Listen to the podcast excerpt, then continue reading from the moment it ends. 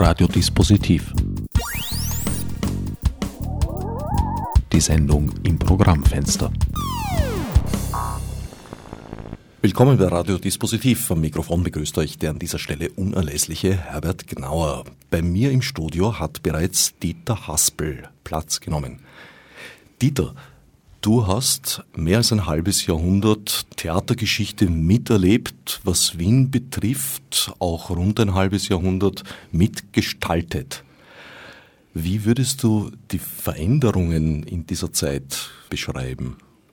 Naja, ich denke, wie ich begonnen habe, 68, 67, 68, war ein ganz anderes politisches Klima in Österreich, aber vor allen Dingen in Wien. Und das hat sich meines Erachtens ganz, ganz schön verschlechtert. Es ist im Grunde genommen, wie dann die letzten Jahre noch Theater gemacht habe, war eigentlich keine politische Landschaft mehr da. Also eine völlig entpolitisierte, unsolidarische Gesellschaft ist entstanden. Also eine Gesellschaft von Egoisten und Ellbogenmenschen. Und das ist das, was mir am meisten aufgefallen ist an der ganzen Geschichte. Darum habe ich auch nicht mehr wirklich gewusst, was soll ich jetzt noch spielen. Und so kommst du dann immer mehr, so wie die anderen alle halt, zu einer Unterhaltung. Du kannst immer versuchen, eine gewisse Haltung zu wahren, das schon. Aber trotzdem, es ist nicht mehr dieses Feedback, das du letztlich als Theatermacher brauchst. Das ist jetzt äh, die Veränderung, die gesamtgesellschaftlich passiert ist, also weit über den künstlerischen Bereich hinaus. Na, na, das hat auch mit der, mit der Spielplangestaltung zu tun. Ich meine, schau dir bitte heute hm, die Spielpläne an. Das ist alles sehr viele Events, sehr viele aufwendige Sachen am Burgtheater gibt es überhaupt nur mehr Breitwandfilme. Und ich denke, dass sich das irgendwann einmal totlaufen wird und dass auch die Zuschauer ausbleiben, weil das habe ich natürlich in anderen Medien besser. Das hat halt jeder auf seinem Computer, kann sich schönere Bilder anschauen. Da brauche ich ins Burgtheater gehen, damit ich eine Fontäne sehe auf der Bühne, ja.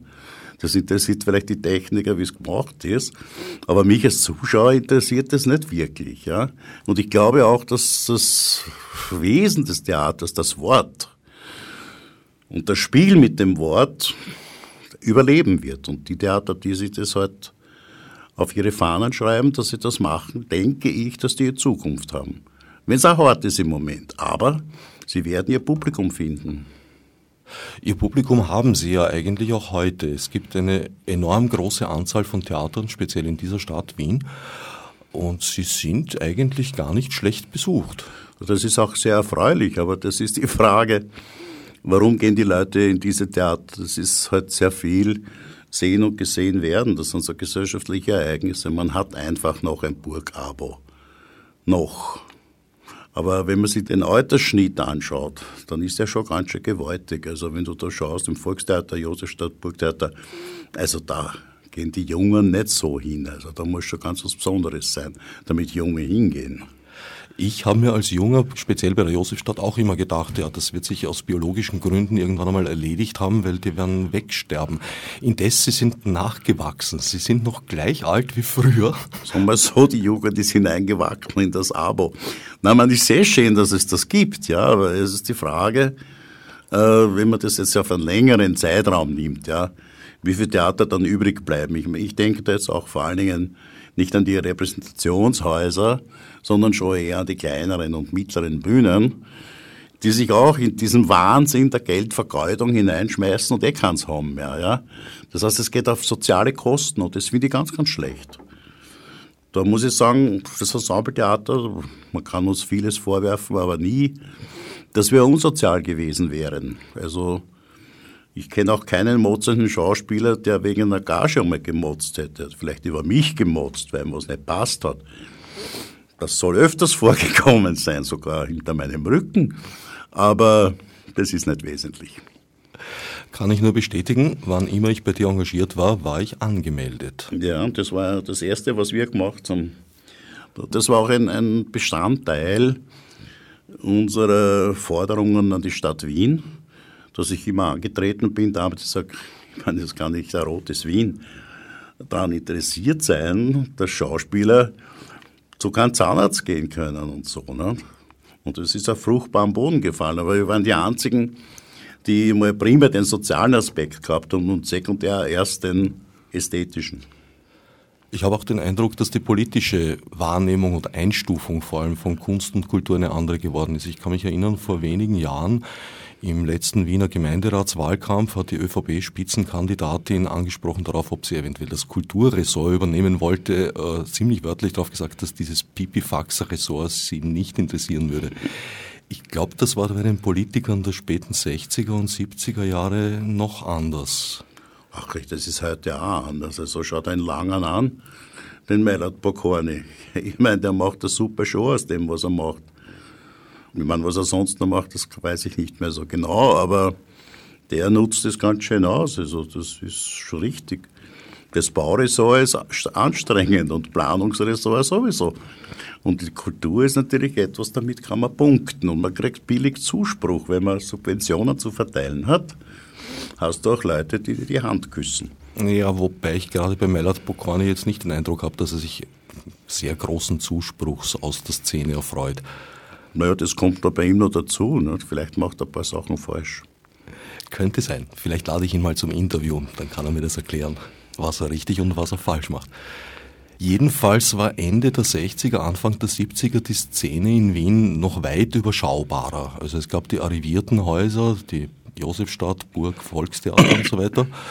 Es gab äh, noch mehr Operettenbühnen, das Raimund-Theater, das Theater an der Wien zu der Zeit das, was man später dann als freie Theater bezeichnet hat, oder Mittelbühnen, den Begriff gab es ja überhaupt nicht, kann ich mich eigentlich, weiß ich nur von dreien. Das ist der Conny Hannes Meyer gewesen, das war der Hans Grazer und das war das Ensembletheater, also du. Ja, genau. Ja, ja.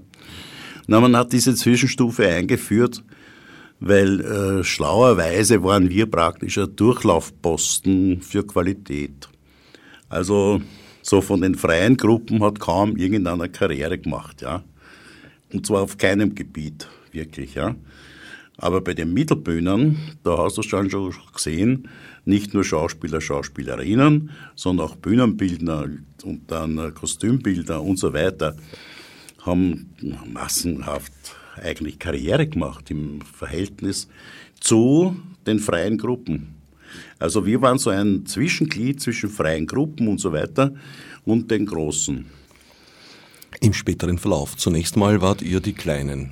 Zuerst waren wir mal die Kleinen. Zuerst waren wir überhaupt eine vazierende Gruppe, ja. Ohne fixes Haus. Also, wo wir überall gespielt haben, das war aber es war aufregend, das war wirklich sehr schön. Also ich habe die Zeit gern gehabt, also ich habe da nie gejammert. Ein fixes Haus brauchst du natürlich schon, aber ich möchte die Zeit nicht missen und das sagt man immer, wenn man es eh nicht ändern kann, aber im Grunde war es trotzdem recht leimend und damals war man noch jung, das war aufregend einfach. Das erste fixe Haus war eigentlich ein Stammlokal, das Café Einfalt. Und das war, das war aber nur kurz, das ist zum Stammlokal geworden, das habe ich vorher gar nicht gekannt. Das ist eigentlich die Geburtsstätte gewesen des Café-Theaters. Ne? Weil das Ensembletheater hat ja ursprünglich Café-Theater geheißen. Das habe ich erst im Jahre 73 umbenannt, weil das ist mir dann ein bisschen blöd vorgekommen, wie wir im Kärntner Theater dann ein fixes Haus gehabt haben, auf drei Jahre. Das haben wir immer alternierend mit dem Hans Grazer bespielt. Ich habe mir gedacht, Café-Theater passt da nicht wirklich rein und habe es in Anlehnung an das BE eben ET genannt. Genauso eine starke Führungspersönlichkeit an der Spitze gewesen wie im BE ursprünglich. Ja, danke. In der Tat verbinden sich mit dem Ensembletheater oder verbanden sich mit dem Ensembletheater eine Reihe klingender Namen. Lukas Resetaritz, Erwin Steinhauer, auch Autoren, Heinz Unger, Bertolt Brecht ganz stark. Davor war ja der Brecht-Boykott, da kommen wir vielleicht noch kurz darauf zu sprechen und vor allem auch Bodo Strauß, ein Autor, der damals gerade im linken Theater gern gespielt wurde, aber seit seinem anschwellenden Boxgesang, da glaube ich ein bisschen in ja, Verruf, würde ich sagen, weiß nicht. Naja, seine Stücke werden immer unspielbarer. Ne? Das ist einfach die frühen Stücke von ihm. Der war ja Spitzendramaturg eigentlich. Ja? Der hat ja beim Peter Stein Praktisch war er Dramaturg. Und dann hat er angefangen zu schreiben. Und die ersten Stücke, die waren ja wirklich schon äh, riskant zum Aufführen, aber sie waren noch nachvollziehbar. Und das andere, das ist eigentlich nicht mehr, mehr das ist dann, also für mein Empfinden viel zu ästhetische Spielerei geworden. Das Ganze hat sich dann so, ist wirklich hinweggedriftet in irgendwelche obskuren Geschichten, die man in lyrischen Häusern vielleicht spielen kann, aber die für uns überhaupt nichts mehr waren. Nicht? Also überhaupt für mich äh, als großen Brecht Freund und ich glaube, ich habe ihn mal ganz gut verstanden. Und, äh, uns ist sogar gelungen, mit einer Produktion, mit der Turandot, das hat äh, bis zum Jahre 79 hat die Turandot als Fragment gegolten. Ja. Turandot oder der Kongress der Weißwäscher. Ja, richtig. Und ich habe das damals aufgeführt und da haben wir natürlich auch wieder mal kein Haus gehabt. Da haben wir in Eisenstadt haben wir damals die Premiere gemacht, haben dann Österreich-Tournee gemacht, in der Schweiz waren wir, in Deutschland waren wir. Und der Abschluss waren dann drei Tage im Akademietheater. Das Akademietheater war so überfüllt, dass die Beleuchter, glaube ich, Karten verkauft haben da, damit sie die Leute drauf lassen. Aber was ich eigentlich sagen wollte ist, ein Jahr vorher hat es der, weiß jetzt nicht, irgendeiner, in Zürich noch aufgeführt. Und auch da wurde es noch als Fragment gehandelt.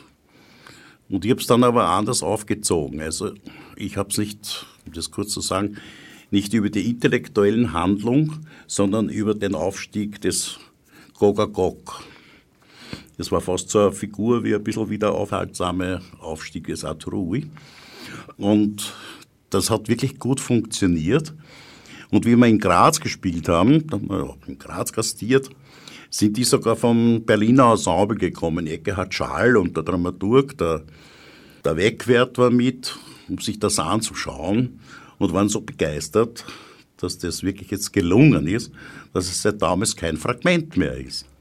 Hat aber noch einen großen Vorteil gehabt, ich habe dadurch alle Rechte für die großen Stücke bekommen, die früher so ein kleines Zwetschgall-Theater wie das Ensembletheater nie bekommen hätte, nicht? am Petersplatz und so.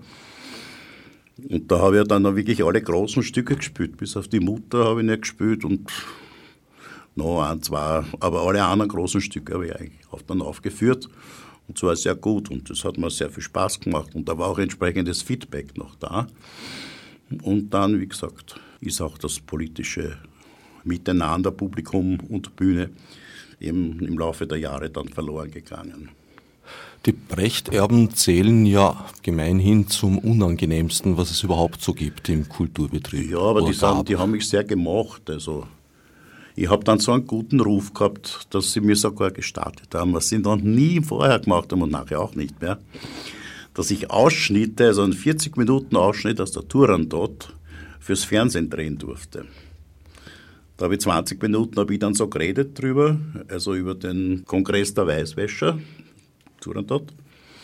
Und 40 Minuten haben wir Ausschnitte gespielt. Also das war auch eine Sensation, da hat der Verlag Bauklötze gestaunt. Der hat ja da, das ist ja, ihr tramt, ich meine nicht jetzt Erbsenzöhn, aber was ja, ihr könnt euch nicht einbilden, dass ihr da je die Rechte kriegt. Nicht? Und dann hat's ja, haben sie alle sehr eingesetzt und haben gesagt, jawohl, der darf. Eine Sendestunde im Fernsehen zu bekommen, ist für ein Theater heute, glaube ich, auch nicht mehr ganz einfach. Ich glaube, das gibt es überhaupt nicht mehr, außer es sind die Salzburger Festspiele oder die Bregenzer, wie ich da gesehen habe, ist ja heute die Premiere von der Zauberflöte. Und also da wird schon noch was übertragen. Finde ich gut. Ja, sag nichts gegen Bregenz. Die Sendung wird in Vorarlberg übernommen. nein, nein, ich sage überhaupt nichts gegen Bregenz und ich finde das ganz, ganz toll, wie mutig die dort sind, dass sie da Gut, sie müssen natürlich was Tolles bringen, ja, das, aber man muss auch können. Und das scheint diese Produktion, ich habe es noch nicht gesehen, ich schaue mir sie halt im Fernsehen an. Ich bin schon sehr gespannt, weil äh, die Kritiken, die ich gelesen habe, sind sehr divergierend. Also der Kurier schreibt zum Beispiel, nehmen nur die zwei jetzt. Der Kurier ist relativ euphorisch, was das für eine tolle Aufführung ist. Die Krone sagt, der größte Mist überhaupt. Also da ist sicher eine interessante Aufführung, wenn die Kritiker uneins sind, ist immer das Schönste. Ja, die haben es generell nicht ungeschickt gemacht. Über viele Jahre hinweg David Putney hat das ganz gut programmiert. Also ja, ja. wenn man Oper mag, hat er eine gute Mischung gemacht, so aus Publikumsreißer auf der großen Seebühne und ja. eher Raritäten im kleinen Haus. Super, ja. Zurück nochmal zu Brecht. Kurz davor gab es in Österreich etwas, was glaube ich, nicht so vielen Leuten bewusst ist, obwohl Kurt Palm da sehr aufklärerisch tätig ist seit vielen Jahren. Es gab eine Art McCarthy-Ära. Man hat versucht, das kommunistische Gedankengut möglichst aus der Kultur herauszubringen. Da gibt es ein paar Punkte, die Skala und so weiter. Und es gab den Brecht-Boykott. Naja, das, ich meine, das, das war halt hauptsächlich Thorberg nicht? und Weigel, also die zwei Kritikerpersönlichkeiten. Und der Thorberg hat natürlich einen riesigen Einfluss gehabt und der ist natürlich aus dem Osten gekommen. Der hat natürlich ein ganz anderes Verhältnis zum Kommunismus gehabt als wir im Westen.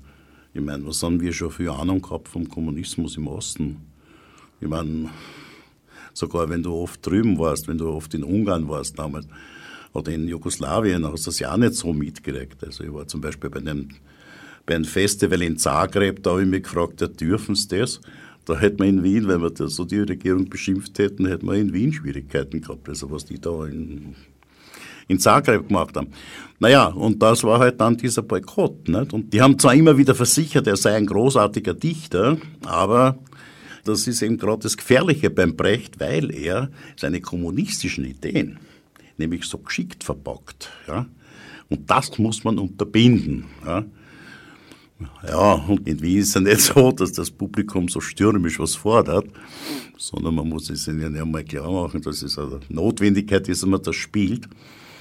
Und der Conny Hannes Meyer, das muss man auch sagen, war eigentlich der Erste, der den Brecht-Boykott durchbrochen hat und Brecht gespielt hat. Aber dort hat keiner was erfahren davon. Also der ist relativ totgeschwiegen worden. Ja. Es gab einen Ausreißer am Volkstheater, die Mutter Courage. Ja, der Manka das aber dann später erst. Ich glaube, da war das Burgtheater vorher schon. Ich weiß nicht immer mehr so genau. Ich weiß noch, die Johanna, die hat der Manka gemacht noch. Die Courage, weiß ich, mit der Neff als, als Mutter Courage. War, war das die Courage? Aha, ja. Ja, na, das muss vorher gewesen sein. Ja, auf alle Fälle. Weil die habe ich schon, richtig, weil die habe ich ja gesehen am Volkstheater, da habe ich noch ganz selber Theater gemacht. Und das am Burgtheater war dann später, das war bei der Heisermann, glaube ich, war das. Der wollte ja unbedingt, dass der Kurt Jürgens am Burgtheater gastiert. Und der Kurt Jürgens wollte aber nur spielen den Galileo Galilei, nicht? das war eine Aufführung. Da brauchst du keinen Brecht-Boykott, nicht? Da reicht eine Aufführung im Burgtheater, um zu verstehen, äh, dass Dorberg zu Recht gefordert hat, dass man es vielleicht am Burgtheater nicht spielen sollte. Das wäre der richtige Boykott gewesen. Du meinst, Dorberg wollte Brecht schützen? Ja, und da habe ich gedacht, dann spielen wir so ein Burgtheater, da hat mit Brecht nichts mehr zu tun. Ich kenne von der Aufführung vor allem die Anekdote, die ich äh, zuerst der Christel Bauer verdankt, die war die erste, die es mir erzählt hat. Später habe ich einen Kollegen kennengelernt, der sogar mitgespielt hat. Die Geschichte, dass Kurt Jürgens darum gebeten hat, dass man die Vorstellung vielleicht ein bisschen verkürzen könnte, weil er zum Flieger muss, wegen eines Filmdrehs. Ja, die war kurz. Naja, es wurde dann etwas schneller gesprochen. Es Na, wurde eine das. Die Pause war kürzer und die Waschszene hat er gekürzt. Der hat eine Waschszene gehabt, die ist im Stück, wascht sich die Hände, der hat sie ausgezogen, hat sich den ganzen Oberkörper und hat den, den normalischen Schrank da gegeben. Ne? Und hat wahrscheinlich geflirtet mit den Damen in den ersten Reihen, wie auch immer. Das war aber nur einmal, das war eine Vorstellung. Die war dann um 20 Minuten kürzer als die normalen. Ne? Ja, das stimmt schon, die Geschichte. Wäre es in dieser Situation, in der die Brechtschen Stücke, die ja alle miteinander ein sehr starkes inhaltliches Anliegen vor allem haben, in der diese Stücke auf den arrivierten großen Bühnen nicht gespielt wurden, in Österreich zumindest, wäre es da nicht schlau gewesen, von den Brecht-Erben aus inhaltlichen Gründen und sagen wir mal aus Engagement, äh, sich an die kleineren Bühnen zu wenden und zu schauen, ja, da kriegen wir zwar vielleicht weniger oder gar kein Geld, aber dafür wird es immerhin gespielt. Du, die, die haben das, das spielend ausgesessen. Im Grunde waren die Erben auch daran interessiert. Schauen, bei E haben sie es eh gemacht, haben sie machen können. In Deutschland ist es auch gespielt worden. Und der österreichische Markt war für die nicht wirklich so wichtig. Die haben so viel Geld verdient da draußen. Denen war das nicht so wirklich wichtig, das Österreich. Außerdem, schau, was jetzt machen, die Weigel hat nur zu tun gehabt mit dem Betrieb. Der Brecht ist 56, glaube ich, gestorben. Ne? Und äh, der hat übrigens einen, einen österreichischen Pass gehabt, gell? Der liebe Bertolt Brecht. Und zwar mit Unterstützung von Hans Weigel. ja, aber das der war im 45er Jahr. Da hat er noch nicht so gekannt. Und zwar auf Betreiben von Herrn Einem. Gottfried von Einem. Da hätte er schreiben sollen einen neuen Jedermann. Ne? Und als Honorar hat er sich ausbedungen einen österreichischen Pass, den er gekriegt hat. Weil er staatenlos war nach dem Krieg. Ja, also er hat nur diesen äh, staatenlosen Pass gehabt. Ne? Hat er dann diesen österreichischen Pass bekommen, den er nie mehr hergeben hat. Den hat er immer brav verlängern lassen, der liebe Bertolt Brecht. Er hat das Stickel natürlich nie geschrieben, aber den Pass hat er gehabt. Ein wirklich listiger Brecht, ja. ja, das wird er wohl gewesen sein. In dieser langen Zeit, in der du das Ensembletheater dann geleitet hast, gab es auch jede Menge Uraufführungen. Das hat bestimmte Autoren gegeben, ob das jetzt ein Unger war oder Pefni. Also die Pefni-Stücke haben mich ja begleitet. Schon mein erster Auftritt war in einem Pefni-Stück, wo ich für den Kollegen, der abgesprungen ist, einspringen musste und habe da praktisch eine Pefni gegeben. Ja. Und das Lustige ist, da kann ich mich heute noch erinnern, da bin ich mit der Hilde Berger in Café Einfalt auf einer Luftmatratze sitzend, bedeckt mit so einem Plastik. Dirchel drüber, dass nur der Kopf rausgeschaut hat. Das Stück hat Flipper geheißen. Und dann, dann, ist es so.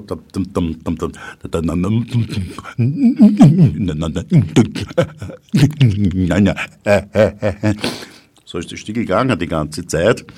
Die hielt ja auch. Und am Schluss beim Flipper, wie die Kugel drinnen war, hat es dein Nachtkästchen erinnert mich an himbeerrote Kaninchensauce. Ein bewegendes Werk. Ich sehe, du bist heute noch studiert. Ja, das ist das Einzige, was ich mir gemerkt habe. Das war so dämlich. Das vergisst man nicht.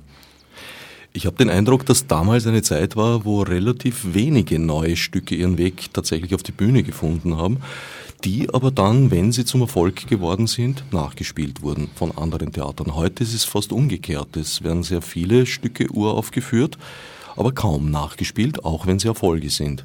Ja, das hat aber auch damit zu tun, dass du, äh, wer schreibt heute, wer neue Stücke schreibt, die können sich die kleinen Theater nicht mehr leisten, weil die Autoren, die früher für uns geschrieben haben, ob das jetzt ein Handke ist, ob das ein Turini ist, die haben Stücke geschrieben, die für uns waren, ja, also für die Mittelbühnen, Kleinbühnen, ja.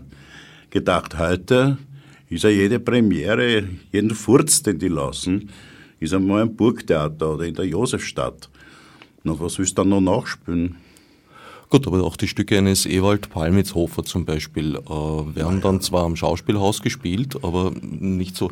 Werner Schwab war nach der Aufführung von den Präsidentinnen im ganzen deutschsprachigen Raum ein Bühnenstar und über Nacht haben alle Theater begonnen, Werner Schwab zu spielen. Ja, das kann ich doch schon sagen, weil das gar nicht Stück gute Stücke sind. Das sind wirklich originell gute Stücke. Also ich kenne in letzter Zeit kein Stück vom Turini zum Beispiel, das nur annähernd so gut ist wie ein Schwabstück. Und er hat natürlich auch was ganz Tolles hineingebracht, eine völlig neue Sprachnote, eine Sprachmelodie.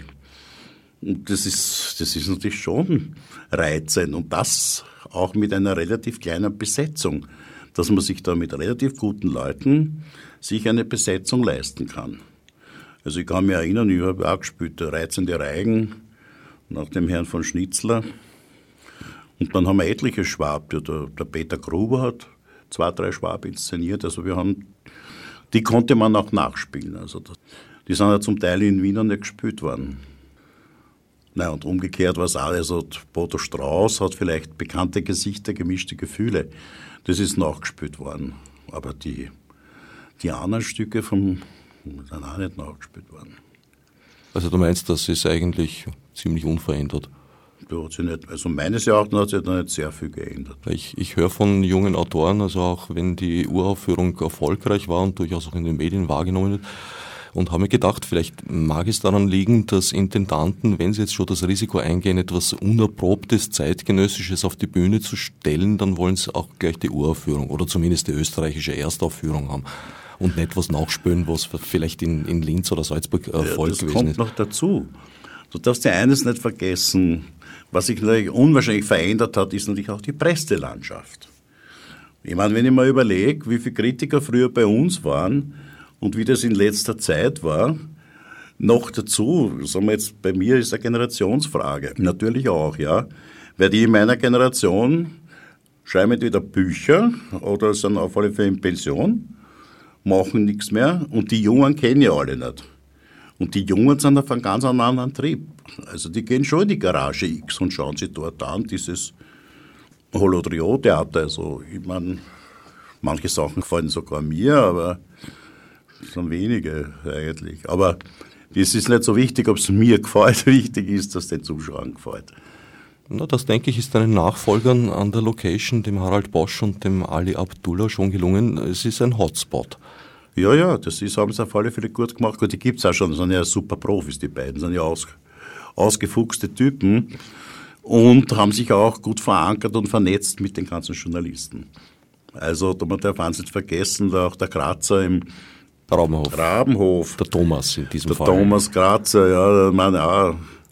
Der Bosch hat bei mir angefangen zu spielen, der Thomas Grazer übrigens auch, kann ich mich erinnern. Ja, selbstverständlich. Wir sind als kleine Spekulanten bei dir in der Heiligen Johanna frierend oben in dem Gerüst gestanden und haben wehe, wehe, wehe gekreischt.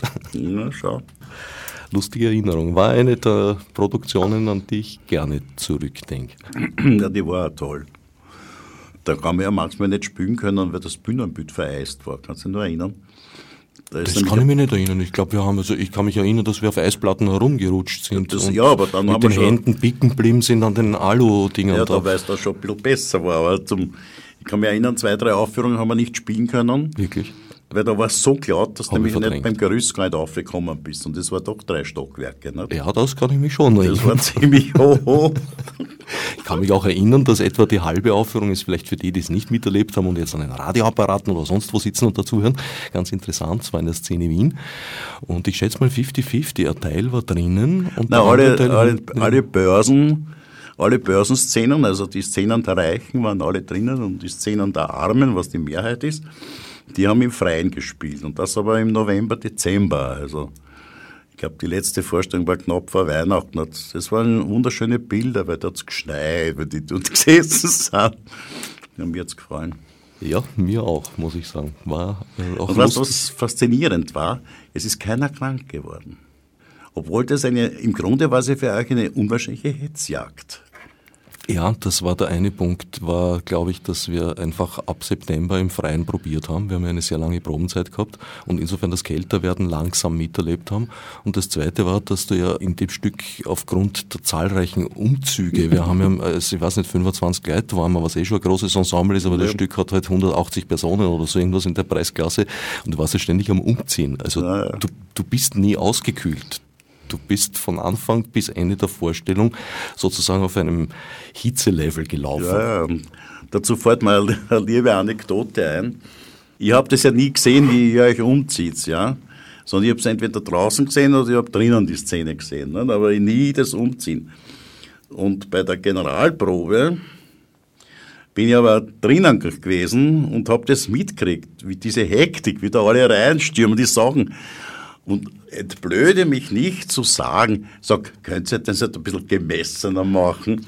Da habe ich gehabt, die da schlagen, die da reinkommen sind. Einer davon, der Hauer Riedl, der, der war knapp dran, mir eine derartige zu donnern, dass mir das Kiefer davon geflogen war. Also das, an das kann ich mich noch erinnern, so viel zu den Umzügen. An ja. das kann ich mir auch erinnern, weil wir uns dann alle gesagt haben, okay, jetzt sieht der Haspel endlich einmal die Folgen seiner Inszenierungen, die es für die Betroffenen hat. Gut, der Hauerriedl war sowieso Haas, weil dem ist ja passiert durch diese Sprünge, zum Teil bei der Probe, ja. Da ist er als Arbeiter aufgetreten, aber ich habe eine andere Szene probiert. Jetzt hat er sich wieder umgezogen und wenn er fertig war mit Umziehen, war er aber bei der anderen Szene, war er eigentlich als Arbeit.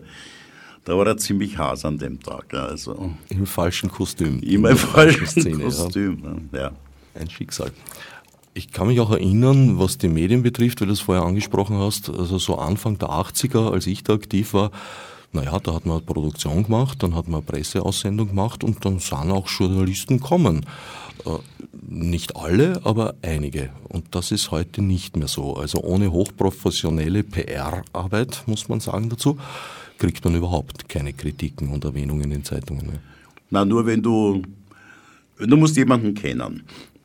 Also das läuft heute mehr denn je in der ganzen Kultur über Bekanntheit.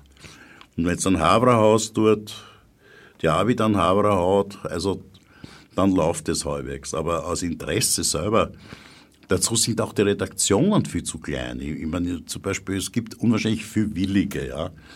Aber jetzt überlegt er mal, der, der ärmste Kralicek zum Beispiel beim Falter, was soll der machen? Der kann nur maximal, wenn er sich zersprachelt, siebenmal in der Woche ins Theater gehen, ja. Wobei er wenigstens in seiner Zeitung noch den Platz hat, dann auch darüber zu schreiben. Ja, aber du schaffst es, du kannst nicht siebenmal in der Woche ins Theater gehen. Ich meine, das wächst da irgendwann beim Haus aus, ja. Wie viel bist du ins Theater gegangen?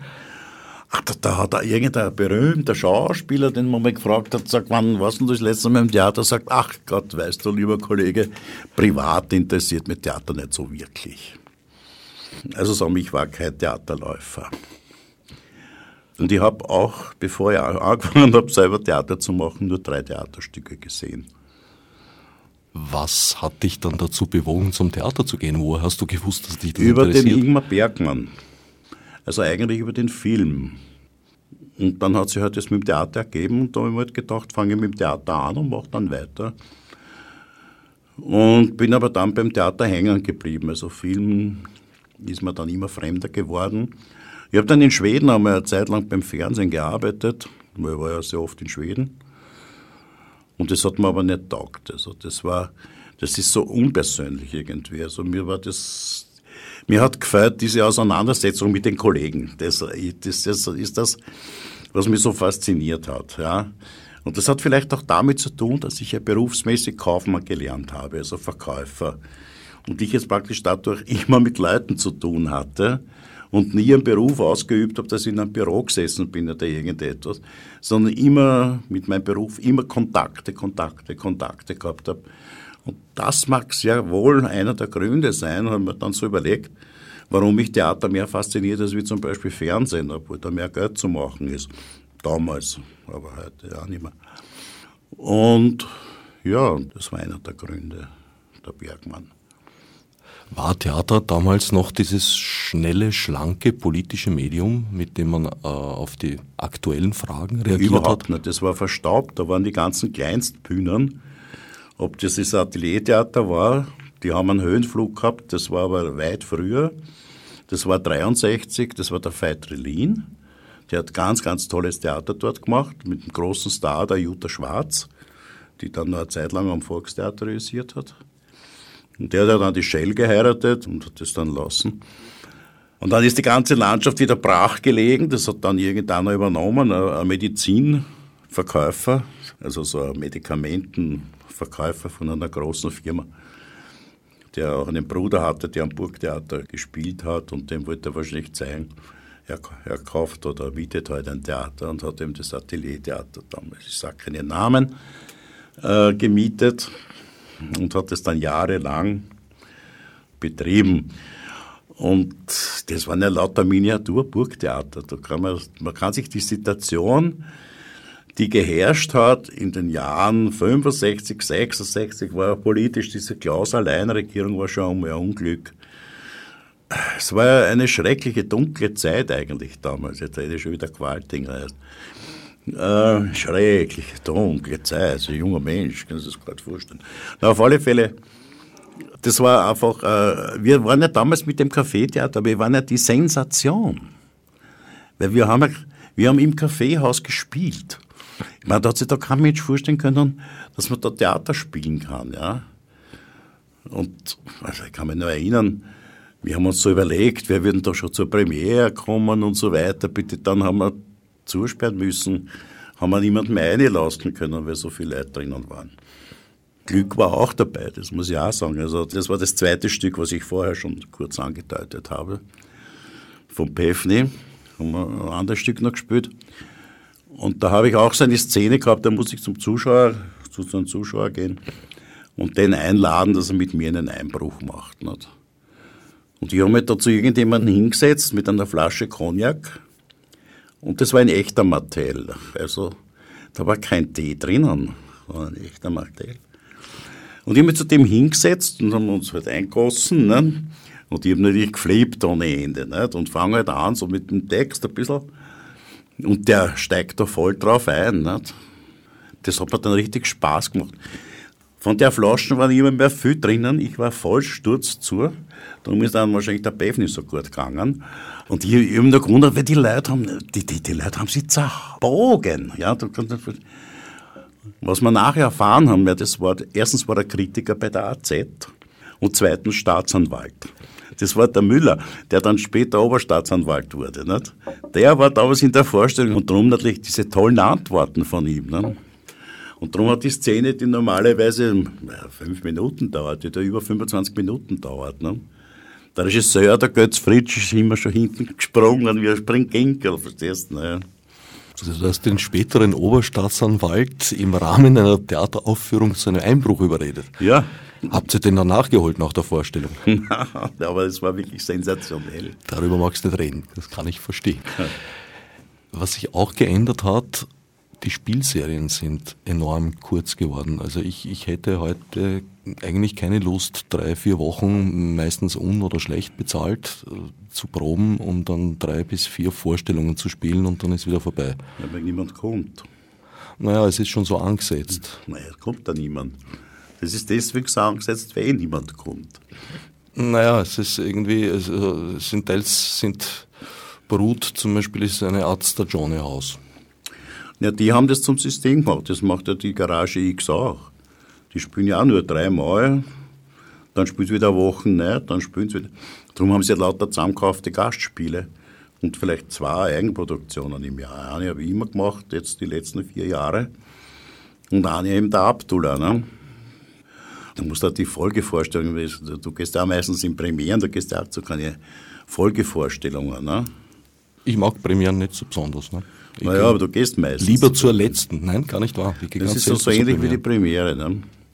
Die letzte ist mir lieber, ja. Ja, die ist aber so wie die Premiere. Nur, nur anders. Es ist, nein, das hast du äh, fast immer sehr viel Publikum bei der letzten, weil da kommen dann alle zusammen. Nicht? Ja, aber es ist entspannter.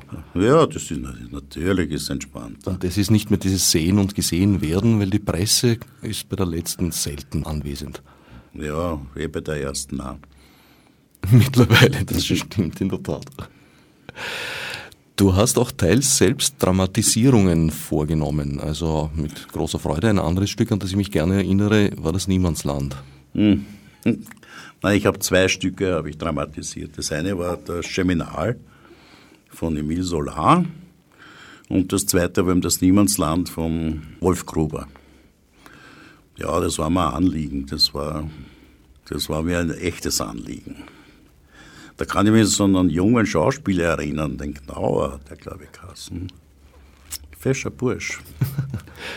und der hat da auch mitgespielt. Und da gab es eine Szene, da ist ja auch viel umgezogen worden. Ich glaube, es waren 120 Kostüme.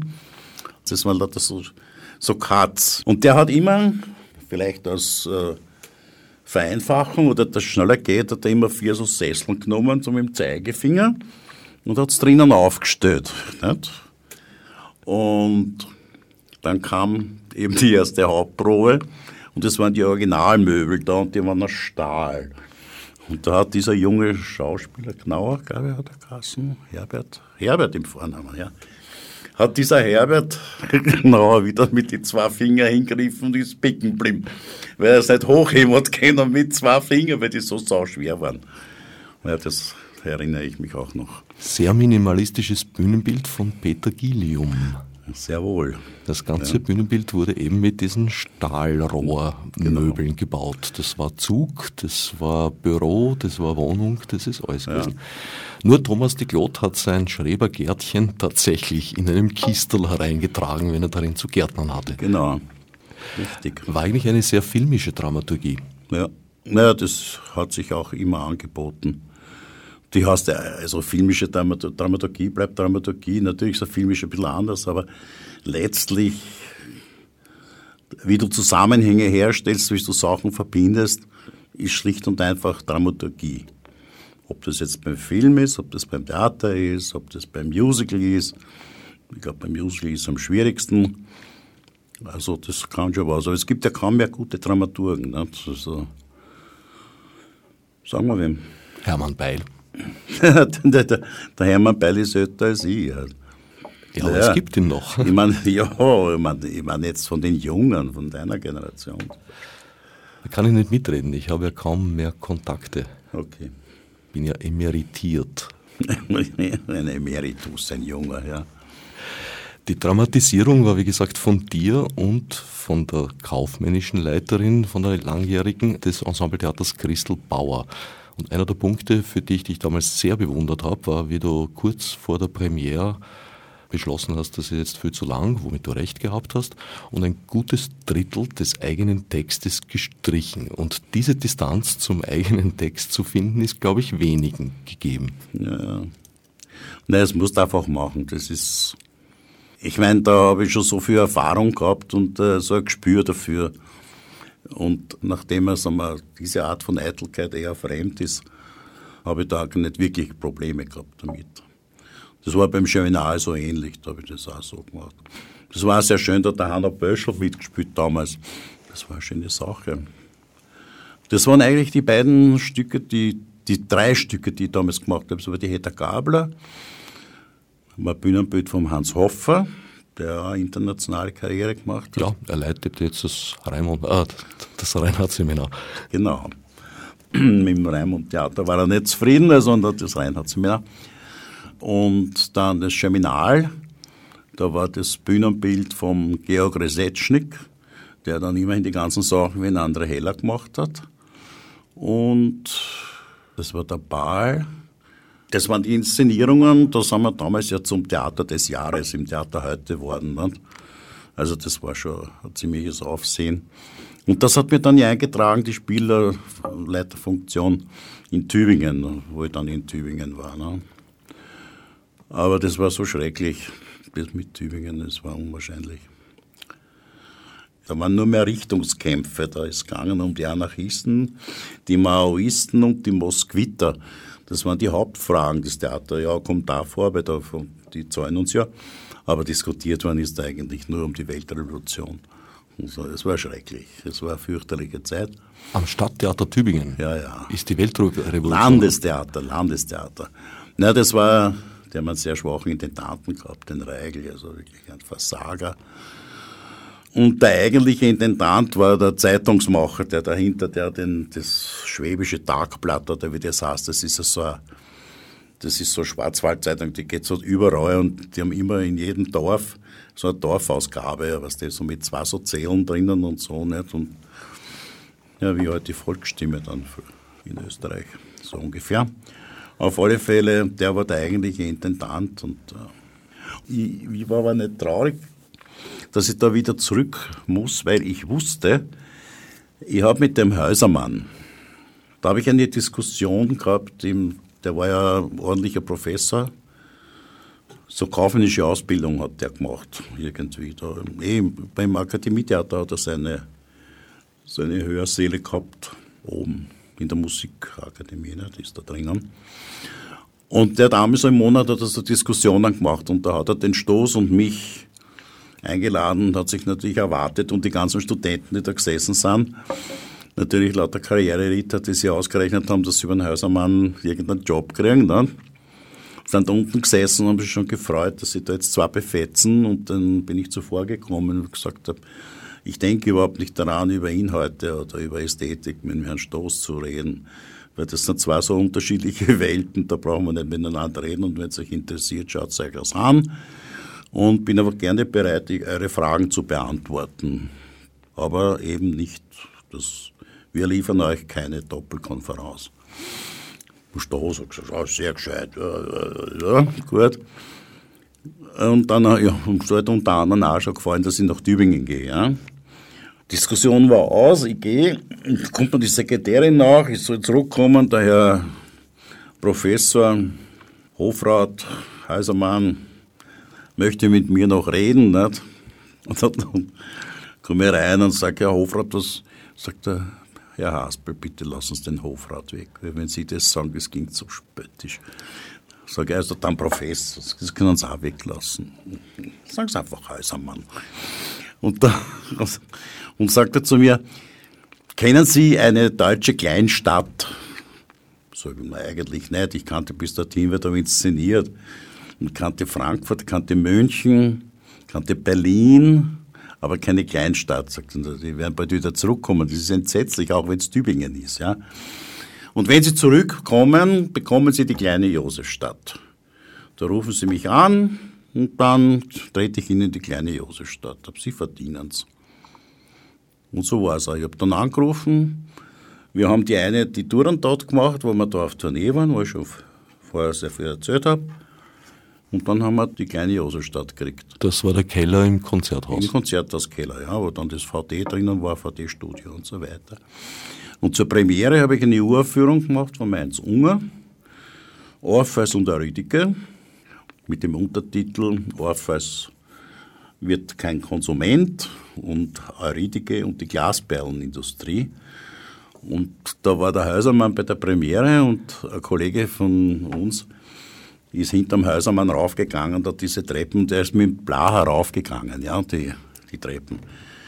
Und der Häusermann sagt zum Bla, du Paul, Kannst du mir vielleicht sagen, worum es in dem Stück gegangen ist? Ich habe es nicht verstanden. Ne? Worauf der Blaha gesagt ist eh besser, das richtet sich gegen dich. Worauf der Heiselmann gesagt hat, ja, aber gut gemacht, sehr gut gemacht. und ich war aber nie bei seinem Stammtisch, nichts. Also ich habe den Heiselmann wirklich nur damals kennengelernt und nachher haben wir uns halt öfters auf einen Café getroffen. Und er hat mich eingeladen, einmal ob ich nicht an der Josefstadt was inszenieren möchte, sage ich, Herr Heisermann, sind Sie wirklich der Meinung, ich passe zur Josefstadt? Na, das habe ich nicht gesagt, hat er gemeint. Und das also, war's dann. Durchaus eine Art Großzügigkeit gehabt, der Gute. Ja, schon, ja. Ja, wenn es von ihm nichts geworden ist, ich glaube, das hat den so fasziniert, dass es einmal jemanden kennenlernt, der nicht seine Nähe sucht, wer er was will. Und ich wollte von dem nichts. Und deswegen hast du bekommen, ist ja, ja. fast biblisch. Ja, fast. Vor wenigen Wochen hast du deine offizielle Abschiedsinszenierung gemacht, ist inzwischen leider schon abgespielt. Beckett, das letzte Band mit Florentin Groll, ausgezeichnete Inszenierung. Ich habe wieder mal die letzte Vorstellung gesehen. Ich weiß. Wie ernst ist das gemeint, dass das die letzte ist? Naja, das ist offiziell auf alle Fälle mal die letzte. Mal schauen, wenn sie irgendwas ergibt, was von großem Interesse ist, kann man die allerletzte machen. Also du würdest dich nochmal überreden lassen? Naja, der Heinz Junger hat mir doch ein Stück für mich geschrieben. Ja? Und das habe ich natürlich schon gelesen. Und er ist jetzt in Griechenland auf Urlaub, habe ich ihm gleich eine Liste geschrieben, was ich gern geändert hätte. Die ist relativ lang geworden und habe mich mit ihm auch lange unterhalten und er hat gesagt, ja, ja, wie jeder Autor, nein, es heißt ein Entwurf. Ne? Das heißt, sagen es alle die Autoren. Na, auf alle Fälle, das ist jetzt, wenn, wenn das was ist, wenn es zurückbringt und er hat es extra für mich geschrieben, dann werde ich mir einen Tritt versetzen und werde es irgendwo machen. Ein Stück, dessen Erfolg, glaube ich, eben auch auf der dramaturgischen Dichte, Dichtheit beruht hat, war Madonna und Mike. Ja, das war natürlich, das hat auch den Zeitgeist total getroffen. Nämlich die Jugendarbeitslosigkeit, dann dieses Träumen der Jugend von der großen Karriere. Ich glaube, das hat wirklich so derartig den Zeitgeist damals getroffen. Denn der Bernd Scherfe, der da gar nicht so viel Schmalz investiert hat in dieses Stück, sondern das relativ flott geschrieben hat. Wir haben das in einem Nachmittag haben wir es umgeschrieben das weiß ich nämlich noch, weil da bin ich mit ihm zusammengesessen, bis wir dann diese Spielfassung dann gehabt haben. Das war natürlich eine grandiose Aufführung, das war riesig toll. War jedenfalls die erfolgreichste Aufführung, an der ich mitzuwirken Ja, das war, die war sehr erfolgreich. Da war sogar der Thomas Grazer sehr gut. Und die Fendesack war auch hervorragend. Na, alle, in der Produktion waren alle gut. Auch dieser Knauer, du kannst gut.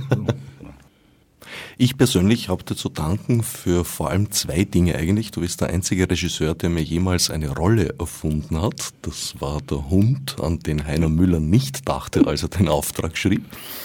Wobei mir klar war, dass du mit dieser Aufgabe eigentlich nur feststellen wolltest, wie ernst mir war, zum Theater zu gehen. Mhm.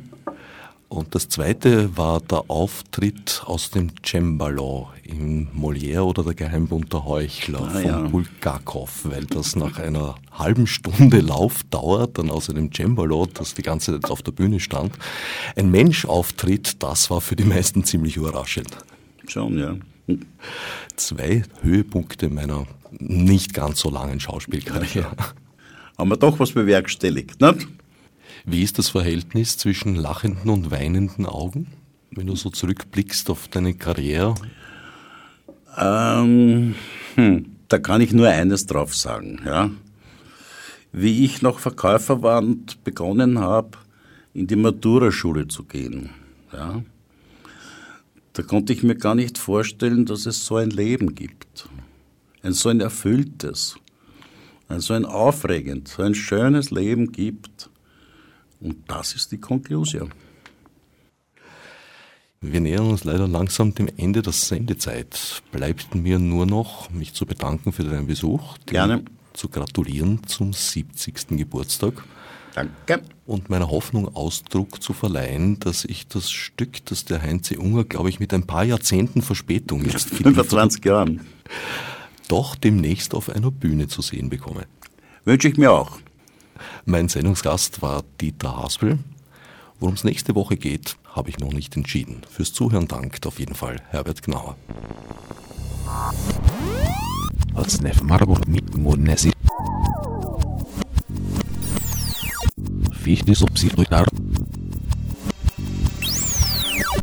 So endete das voraufgezeichnete Gespräch mit Dieter Haspel.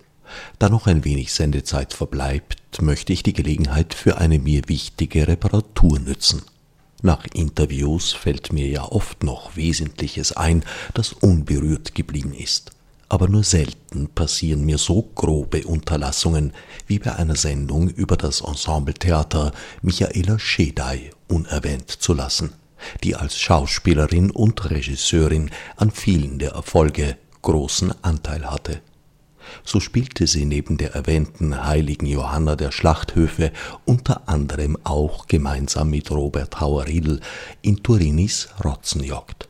Von dieser Produktion existiert übrigens eine Fernsehaufzeichnung, deren Ausstrahlung dem Programm von ORF 3, wenn es denn ernst gemeint wäre, ziemlich gut anstünde. Michaela Schedei und Robert Hauer-Riedl stehen leider beide als Sendungsgäste nicht mehr zur Verfügung.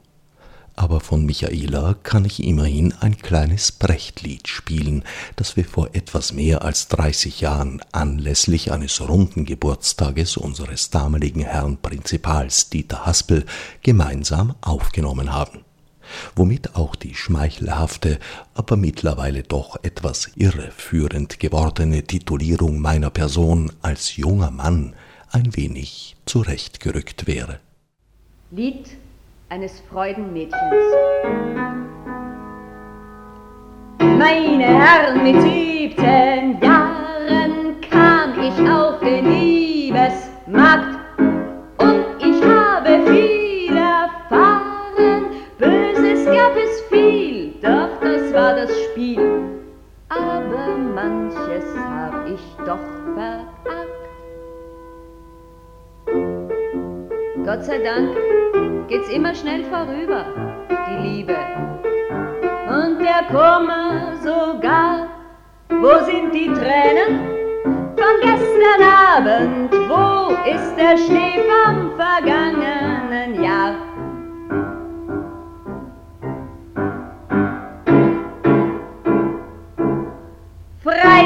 Geht man mit den Jahren leichter auf den Liebesmarkt und umarmt sie dort in Scharen, aber das Gefühl wird erstaunlich kühl, wenn man damit allzu wenig Gott sei Dank geht's immer schnell vorüber.